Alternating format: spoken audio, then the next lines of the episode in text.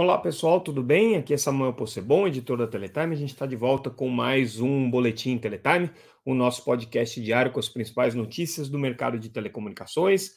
Hoje é quarta-feira, dia 22 de junho de 2022, e a gente vai trazer um boletim um pouquinho mais conciso hoje, né, comparado com ontem, que tinha uma enormidade de notícias. É, hoje a coisa está um pouco mais simples e um pouco mais econômica, então vamos terminar mais rápido.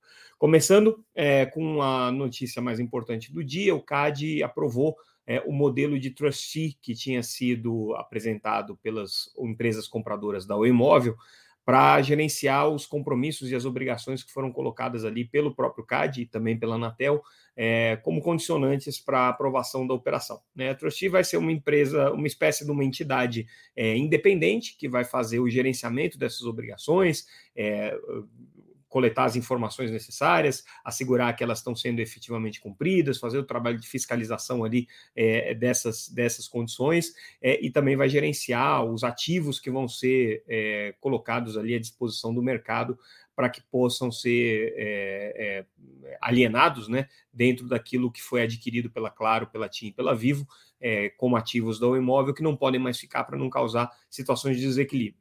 Está é, tá um pouco complicado da gente dar um pouco mais de informação sobre isso, porque esse processo é super sigiloso, então nem mesmo o nome desse trustee foi divulgado pelo CAD. É, a gente não tem detalhes econômicos aí de como é que a coisa vai funcionar, mas é, o importante é que, é que essa empresa é uma empresa, segundo o CAD, né, renomada, que tem aí já mais de 20 anos de atuação no setor, tem 200 profissionais, engenheiros, advogados, administradores, economistas aí que atuam né, por, essa, por essa empresa, então eles averiguaram que era uma empresa é, com credibilidade para fazer esse trabalho.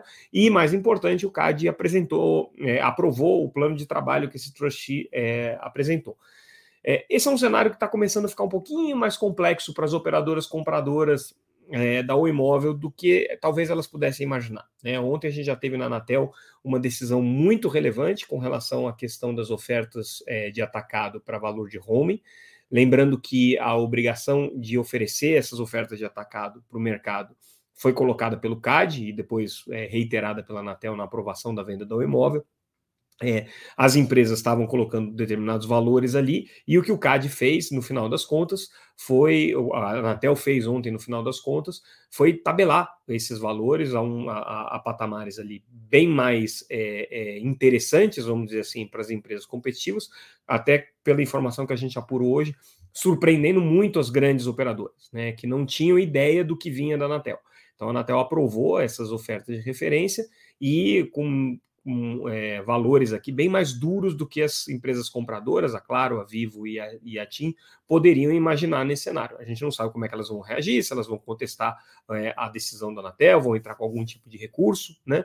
De qualquer maneira, é, essa, é, é, esse, esse dia seguinte aí da compra da um imóvel, que poderia ser aí um, um passeio no parque, né? Uma, uma, uma é, um, uma resolução trivial para as grandes operadoras que compraram os ativos do imóvel, pode ser que tenha um pouco mais de complicação. Esse trustee tem um papel importante nesse processo, né, é, inclusive em assegurar né, a, a, isonomia de informações e as condições é, para esse, esse processo de estabelecimento das condicionantes que foram colocadas pelo CAD e pela Anatel. Então, a aprovação aqui desse trustee é uma etapa importante também já era esperada, né, considerando que a Oi está no processo de reta final aí da recuperação judicial, que toda a transferência de ativos já foi aprovada também. Então, é mais uma etapa aí cumprida nesse processo de venda do imóvel e no processo de reestruturação da própria Oi. É, outra notícia importante que a gente dá hoje, é, na verdade, é um destaque para uma iniciativa bem legal chamada Escola Conectada, que é uma fundação que tem a Datorá como, como é, idealizadora e como principal é, responsável, aí, pela principal patrona dessa fundação, mas que tem feito parcerias com vários provedores de acesso regional para levar é, conexão em escolas públicas. Né? Lembrando que essa pauta de educação conectada já está colocada aí desde o edital de 5G, com recursos disponíveis para isso, com investimentos que devem ser feitos e com bastante interesse das empresas é, de telecomunicações, porque afinal de contas é uma política pública aí que vai ter um impacto grande sobre o setor. É, Só que, em paralelo a essas iniciativas do governo, algumas iniciativas de eh, cunho privado já têm acontecido, e Escola Conectada é uma delas. Funciona mais ou menos assim, né? A da Torá, a Escola Conectada, a Fundação, procura provedores e pergunta quem tem interesse de conectar escolas aqui. E, para né, surpresa é, geral, existe muito interesse desses provedores aqui é, de, de ajudar na conectividade em escolas, principalmente em suas comunidades. Né? Então, são iniciativas aqui importantes. Ao todo, já foram conectadas hoje, até hoje, 52 escolas públicas, né, no, principalmente no estado de São Paulo, Rio, Paraná e Minas Gerais. É, e isso alcança aí um total de 22 mil estudantes. Claro que não é muito, né? É, mas a expectativa da Datora é quintuplicar isso até o final do ano, chegar a 100 mil estudantes, com 65 é, escolas e mais 83 instituições é, sendo conectadas aí nesse processo. Entre os parceiros aqui do Escola Conectada já estão, além da SumCity, né, que a gente anunciou hoje, a Um Telecom, a Telium, a Telecol, a Ligue Telecom, a RL9 e a Net Sintra Telecom. Então, provedores aí de caráter evidentemente local, né, regional, com é, pouca expressão nacional, mas que tem ajudado nessa iniciativa de conectar escolas. Isso não tem nada a ver com as políticas do governo, tá? É uma iniciativa das próprias empresas aqui, lideradas aqui pela Datorá. Outra notícia do dia é uma parceria entre a Embrapi e a, o BNDES para liberação de recursos para pesquisas em agronegócio é, conectado, né, e 5G especificamente. É, Interessante notar dessa parceria, Embrapi é a empresa brasileira de pesquisa e inovação industrial, né?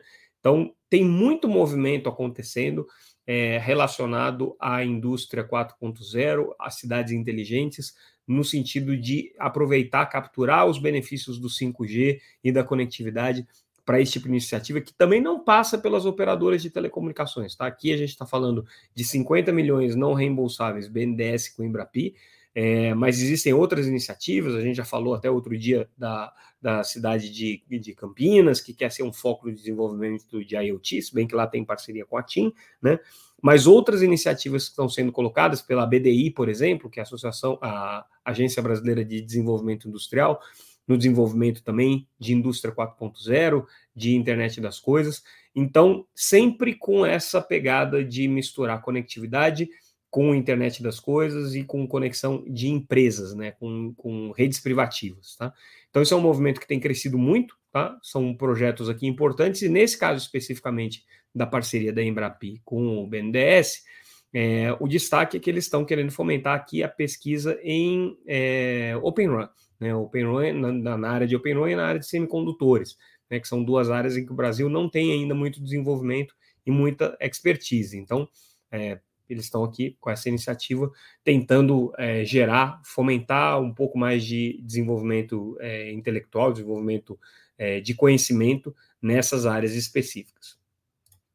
E aí é, a gente fecha o nosso noticiário de hoje, como eu disse, muito sucinto, com uma notícia sobre é, a manifestação da IATA, que é aquela entidade que reúne é, as empresas aéreas né, de todo mundo, então são é uma entidade global que meio que faz o, o clearing né, entre as diferentes é, empresas aéreas do mundo, né, e a IATA ela trouxe uma, hoje uma nota elogiando o Brasil, entre outros países, pela forma como abordou a questão do 5G em aeroportos. Na verdade, é, é, é mais do que um elogio para o Brasil, claro que o Brasil está aqui elogiado, ao do Canadá, da França, da Tailândia, mas mais do que um elogio ao Brasil, é uma crítica muito severa que está sendo feita à forma como as autoridades norte-americanas conduziram. Lá, é, o governo não se deu conta, ou não quis se dar conta, ou se deu conta depois, e aí quis jogar o problema para para as empresas de energia, de, de as empresas é, aeronáuticas, né, as empresas, as companhias aéreas,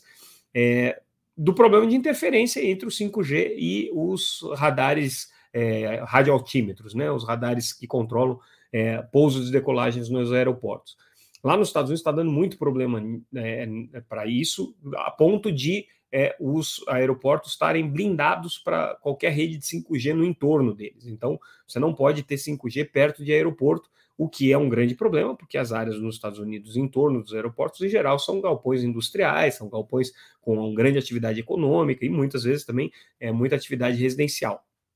Então, se você é, faz um, um, perímetro em torno do aeroporto e não pode ativar 5G é, na faixa de 3,5 GHz por conta desse problema de interferência, você está afetando muita gente, muitas empresas.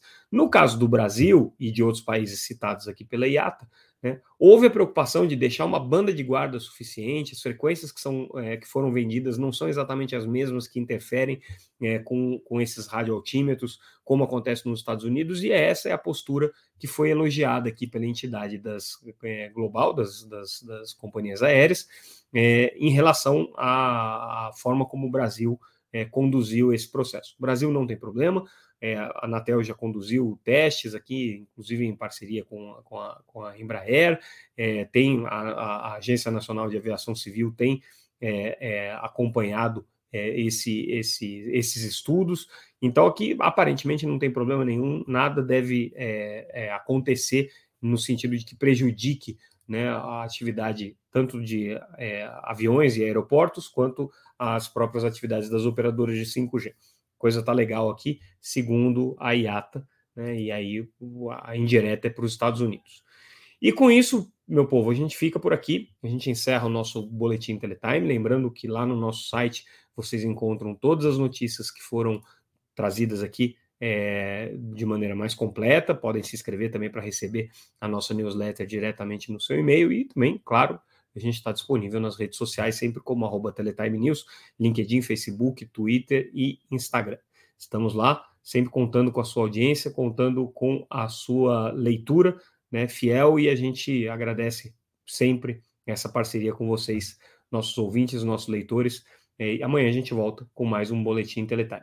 Ficamos então por aqui e até é, o próximo episódio do nosso boletim. Até mais, pessoal.